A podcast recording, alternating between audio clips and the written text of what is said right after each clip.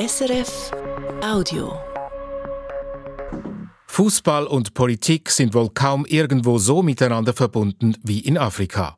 Clubpräsidenten kandidieren fürs Parlament, Diktatoren reden dem Nationaltrainer in die Taktik rein, mit George Weah stand unlängst ein Ex-Fußballprofi an der Spitze von Liberia.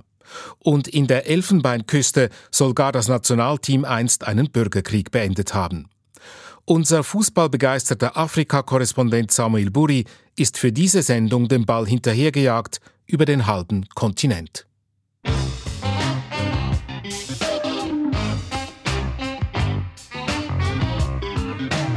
International. Eine Sendung von Samuel Buri.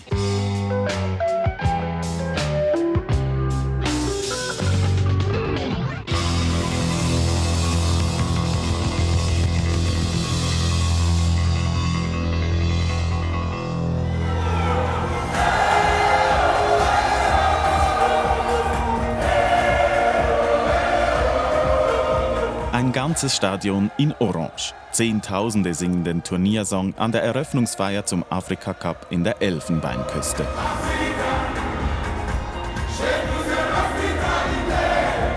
Gastfreundlich sind die Ivorerinnen und Ivorer, glücklich und stolz. Nous sommes fiers d'accueillir d'autres pays. Les autres pays qui viennent, c'est des voisins, c'est des frères. Je suis heureuse notre pays organise la Cannes. Wie man sieht, alle Menschen sind glücklich. Das ist richtig, richtig gut. Das ist Vorteil von dem Präsidenten auch. Ado, skandiert die Menge. Es ist der Spitzname des ivorischen Präsidenten Alassane Ouattara. Der fährt im offenen Wagen durch die Arena und winkt. Der Afrika Cup ist sein Erfolg. Natürlich, er hat das organisiert. Es ist gut für ihn. Und der Afrika Cup kann uns versöhnen. Alle hat vergessen, was die Vergangenheit ist passiert. Denn da war ja mal was in der Elfenbeinküste. Dazu später mehr. In diesem Moment überwiegt die Freude und die Hoffnung auf ein Fußballmärchen beim Heimturnier, auch bei den Politikern. Fußball ist Politik. Das wissen der Zweitligakicker, der Clubpräsident, die Gemüseverkäuferin, der Nationaltrainer. Um sie wird es hier gehen und um den Einfluss von FIFA-Präsident Gianni Infantino in Afrika. Doch beginnen wir in der zweiten Liga. Kongo-Kinshasa, auf der FIFA-Weltrangliste Platz 67 eines der ärmsten Länder Afrikas. Das Nationalteam feierte seine größten Erfolge in den 1970ern. Hunderte junger Männer kämpfen heute jedes Wochenende in den zwei Profiligen um den Ball. Patrick Schongo, 25-jährig, spielt für die AS Wutuka in der zweiten Liga Zone Südwest. Der Fußball ist sein Metier. Le football c'est notre métier, c'est notre boulot.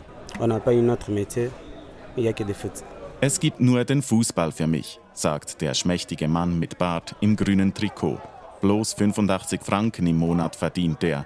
Sein Wunsch ist größer.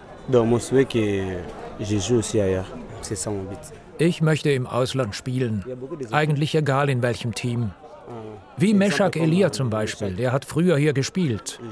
Dank seines Talents ist er nun in Bern bei den Young Boys. Im riesigen Stadion mit dem sattgrünen Kunstrasen verlieren sich an diesem Samstagnachmittag 200 Personen. Die meisten sind Spieler und ihre Freunde. Man feuert sich gegenseitig an.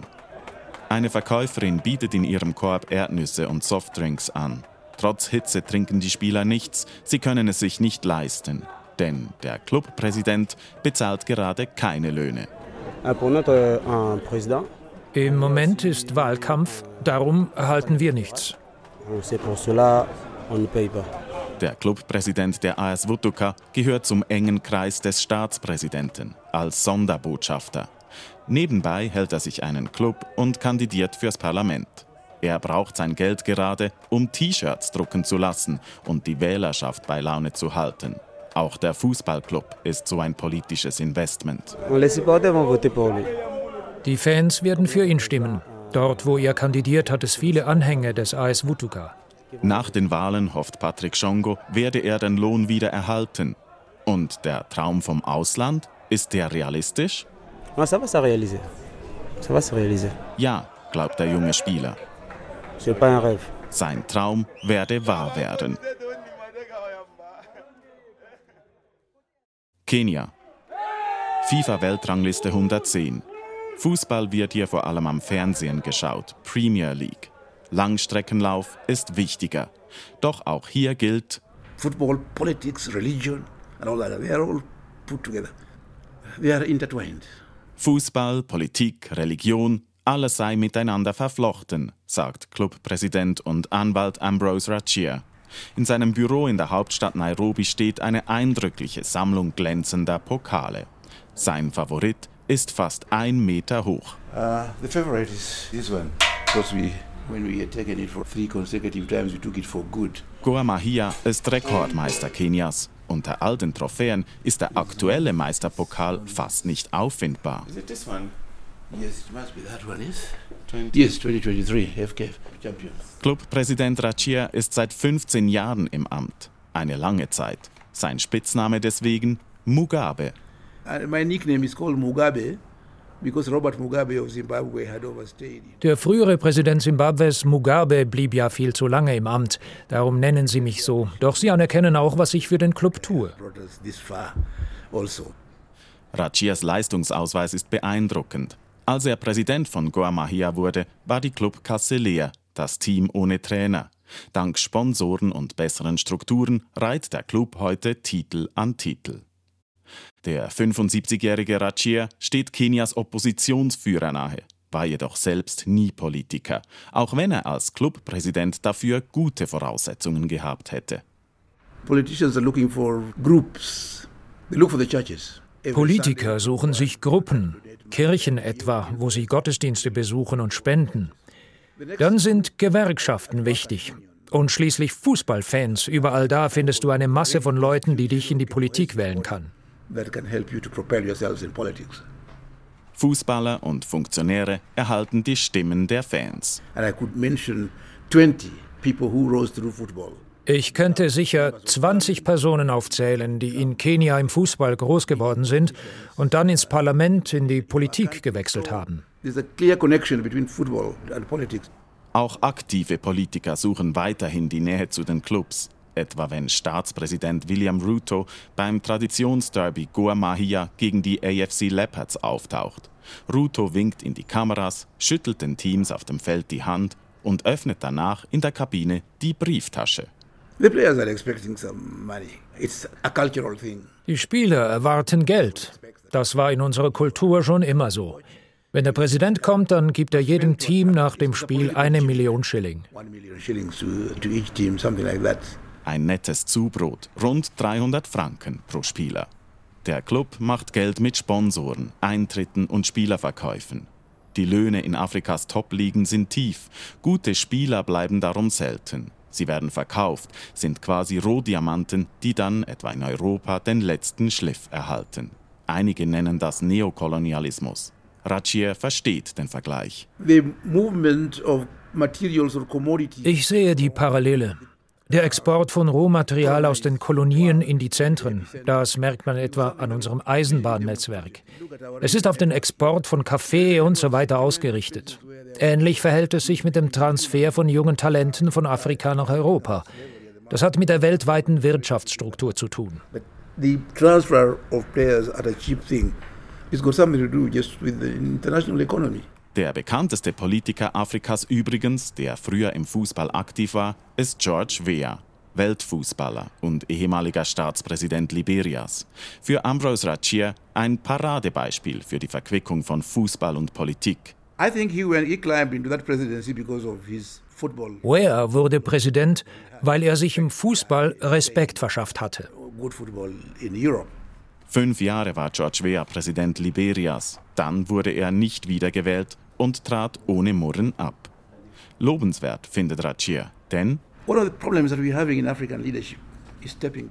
Eines der Probleme in Afrika ist zurückzutreten, eine Niederlage zu akzeptieren. Afrika ist geplagt mit Führern, die nicht abtreten, die noch eher einen Coup riskieren. Doch wer, der ehemalige Fußballspieler, sagte, ich akzeptiere meine Niederlage. Respekt. Kudos to him.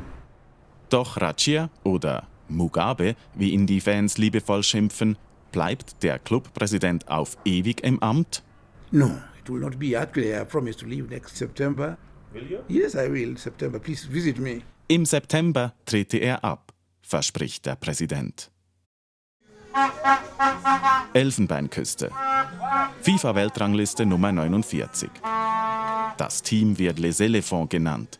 Die Elefanten haben im Heimturnier die Erwartungen übertroffen und sind überraschend ins Finale vorgestoßen. Die Begeisterung ist in den Straßen der ehemaligen Hauptstadt Abidjan schon frühmorgens sichtbar. Im Quartier Yopougon lebt Rosalie Touré. An einem Holzstand vor dem Haus verkauft sie Auberginen und geräucherten Fisch. Jetzt sitzt sie auf einem Plastikstuhl und betrachtet ein Handyvideo. Damals habe sie geweint. Franchement dit, ce jour-là, j'ai pleuré, ça m'a fait couler des larmes. Pourquoi on est divisé ainsi Wieso sind wir so gespalten? fragt die 50-Jährige.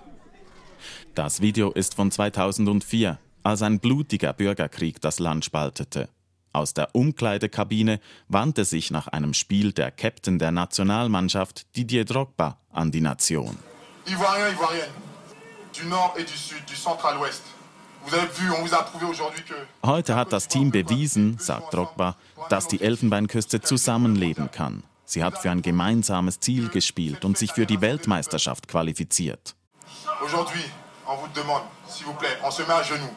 Dann kniet eine ganze Fußballnationalmannschaft vor der Kamera nieder. Pardonnez. Pardonnez. Pardonnez. Drogba bittet die Kriegsparteien zu vergeben, die Waffen niederzulegen und Wahlen zu organisieren. Faites les élections, organisez les élections et tout ira du mieux. On veut s'amuser. Arrêtez vos fusillades. Und schließlich wird doch noch die erstmalige WM-Qualifikation gefeiert in der Kabine. Rosalie Touré hat die Gewalt damals im Bürgerkrieg selbst erlebt als sich Rebellen aus dem Norden und die Armee aus dem Süden bekämpften, es hunderte Tote gab.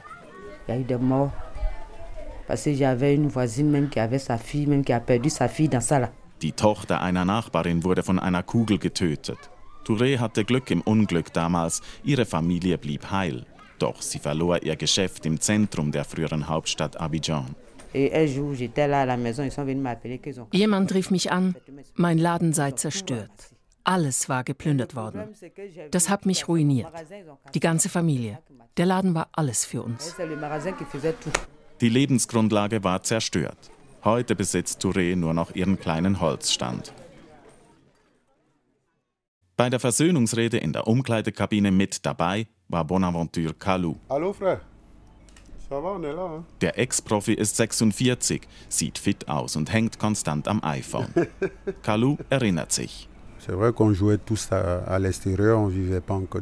Wir spielten damals alle im Ausland, lebten nicht in der Elfenbeinküste. Doch wir hielten es kaum aus, unser Land im Krieg zu sehen. Die Kabinenansprache sei eine große Geste gewesen fürs gespaltene Land, glaubt Kalou, der übrigens heute Bürgermeister einer Kleinstadt ist. Voilà, c'était important de le faire. C'était important de dire aux Ivoiriens qu'on wir wollten den Ivoren sagen, dass sie nicht das Recht haben, ein so schönes Land zu zerstören, nur wegen der Politik. Das war uns wichtig. Euh, Doch hat die Rede von Didier Drogba tatsächlich den Bürgerkrieg beendet? Kalou schüttelt den Kopf. Es war nicht der Fußball, der den Krieg beendete. Die wichtigste Rolle des Fußballs ist, die Menschen zusammenzubringen, gemeinsam Emotionen zu teilen und den Alltag zu vergessen. Das glaubt auch Verkäuferin Rosalie Touré. Der Erfolg der Elfenbeinküste am Afrika Cup in diesem Jahr habe das Land vereint.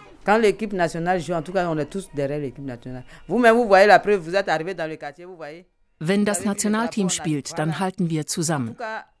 Haben Sie die Fahnen im Quartier gesehen? Wir sind alle eins und unterstützen unser Land. Und doch bleibt die Elfenbeinküste auch ein Jahrzehnt nach den letzten Gewaltausbrüchen gespalten. Der Frieden ist in den Straßen, aber nicht in den Köpfen.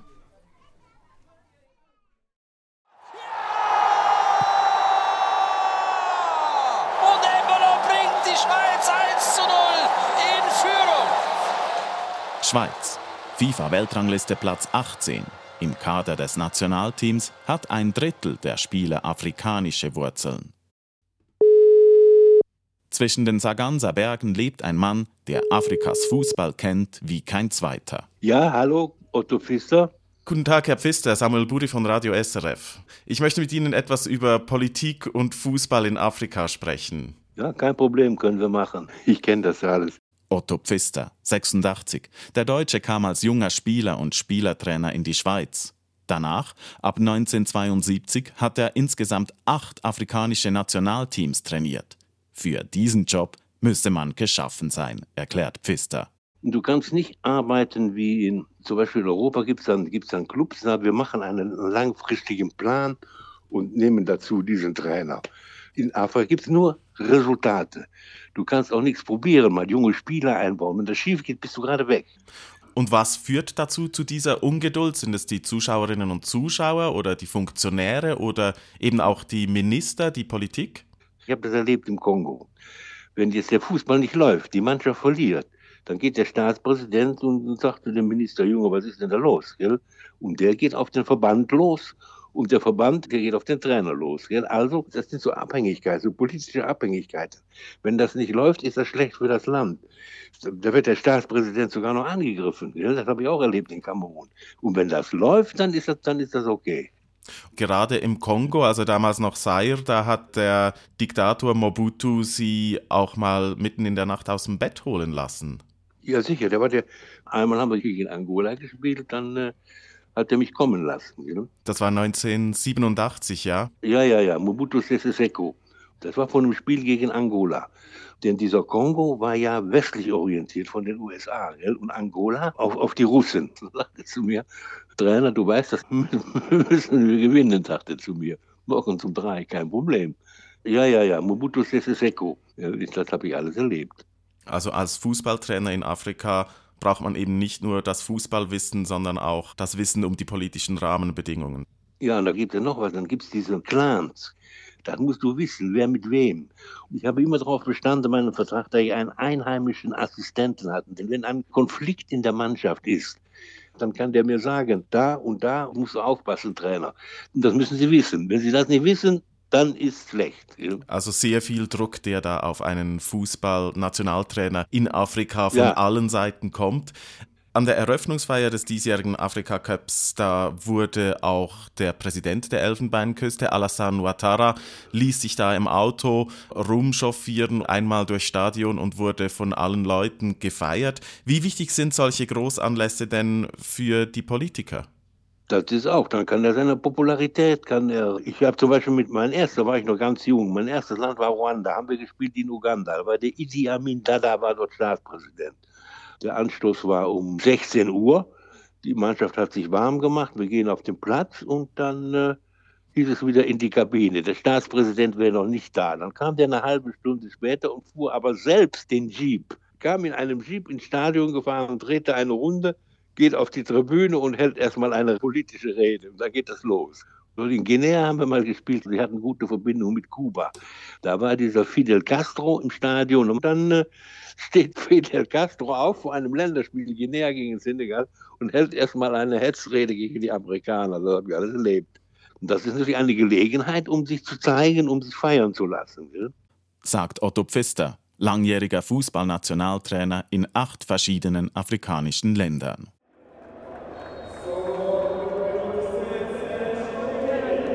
Ruanda. FIFA-Weltrangliste Platz 133. Präsident Paul Kagame ist Fan von Arsenal London. Der Staat ist Trikotsponsor und verkauft sich als Destination für Tourismus und Konferenzen. Im März 2023 findet hier der 73. FIFA-Kongress statt. Der erste in Afrika, wo der einzige Kandidat Gianni Infantino wiedergewählt wird. I'm now calling on the Congress to give a round of applause to elect Gianni Infantino as the FIFA president by acclamation. Man spielt sich hier die Bälle zu. We love you, President. Thank you. In Ruanda verspricht Gianni Infantino, dass der Geldsegen der FIFA weitergehen wird. Today, the FIFA reserves are at almost 4 wir haben 4 Milliarden Dollar Reserven und damit noch mehr Geld zum Investieren. Das Geld der FIFA gehört euch und der Entwicklung des Fußballs. Unter Infantino begann das Entwicklungsprogramm FIFA Forward, dank dem seither 1,25 Milliarden Dollar nach Afrika geflossen sind. Der Löwenanteil davon in Infrastruktur, Administration und Nationalteams. Der Journalist Piers Edwards war auch dabei in Ruanda. Er beobachtet Afrikas Fußball und die FIFA seit über 20 Jahren. Gianni Infantino was re-elected in Rwanda because he's given everybody, all the member associations of not just Africa but the entire world, what they want. Gianni Infantino wurde wiedergewählt, weil er allen gibt, was sie wollen. In Ruanda kriegten die nationalen Verbände noch mehr Geld. Das wollen und brauchen sie. Lesotho etwa ist bei der FIFA-Wahl genauso wichtig wie England und Infantino erhält Lesothos Stimme. Heute sitzt der ehemalige BBC-Mann Edwards in der Lobby des Funktionärshotels Sofitel in Abidjan, der Wirtschaftsmetropole der Elfenbeinküste. Ohne Afrika, erklärt Edwards, könne man gar nicht FIFA-Präsident werden. Afrika hat so viele Verbände. Wenn du alle 54 Stimmen machst, bist du schon halb als FIFA-Präsident gewählt. Das wusste schon Infantinos Vorgänger, der Walliser Sepp Blatter. Und Infantino tourte deswegen vor seiner Wahl intensiv durch den afrikanischen Kontinent. Der FIFA-Präsident nutzt und kontrolliert den afrikanischen Verband, sagen Insider. Bereits zweimal soll der Schweizer bei Wahlen im afrikanischen Fußballverband die Finger im Spiel gehabt haben. Etwa als es darum ging, den ewigen Präsidenten Issa Hayatou loszuwerden. Hayatou was a very hard man to read. It was a very hard man to move. You couldn't change his opinion. He was very stubborn. Hayatou war ein schwieriger Mann, sehr stur. Infantino wollte einen Wandel, jemanden, mit dem er zusammenarbeiten kann. Darauf kam 2017 Ahmad aus Madagaskar ins Amt. Doch auch der stellte sich schon bald gegen Infantinos Wünsche. Der FIFA-Präsident war nicht erfreut. Zufall oder nicht, es kam zu einer Korruptionsuntersuchung gegen Ahmad und zu einer Verurteilung, just wenige Monate vor seiner angestrebten Wiederwahl. Nun war der Infantino nicht mehr genehme Mann aus dem Spiel. Sein Nachfolger ist Patrice Motsepe, Industrieller und Clubbesitzer aus Südafrika. Von ihm heißt es, er sei dank Infantinos Unterstützung ins Amt gekommen. Niemand wird dir das je bestätigen. Aber Patrice Motsepe hat selbst gesagt, er wurde angefragt, ob er das Amt übernehmen möchte. Ich glaube, da muss man bloß eins und eins zusammenzählen.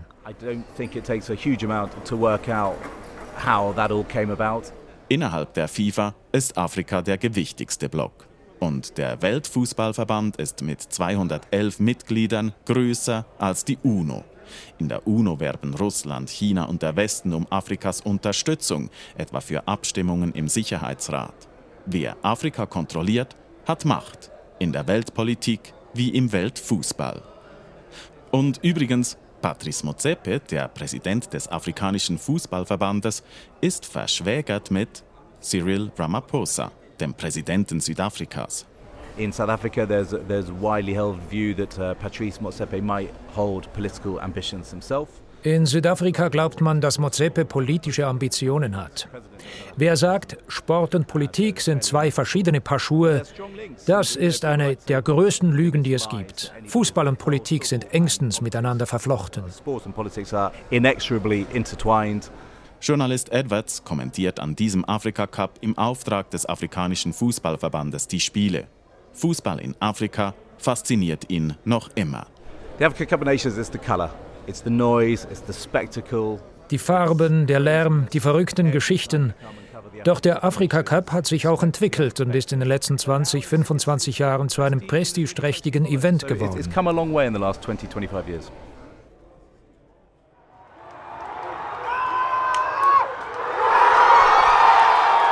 Tour für die Elfenbeinküste. Begeisterung im Stade Olympique Alassane Ouattara in Abidjan. Das Heimteam gewinnt das Auftaktspiel des Turniers. Dann scheidet es um ein Haar in der Vorrunde aus und schafft es schließlich entgegen aller Erwartungen bis ins Finale des Turniers.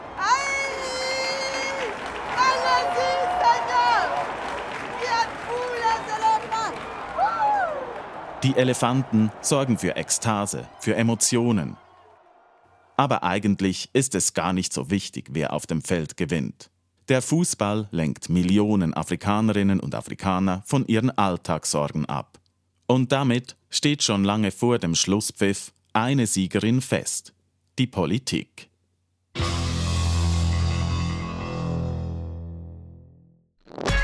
Das war ein Podcast von SRF.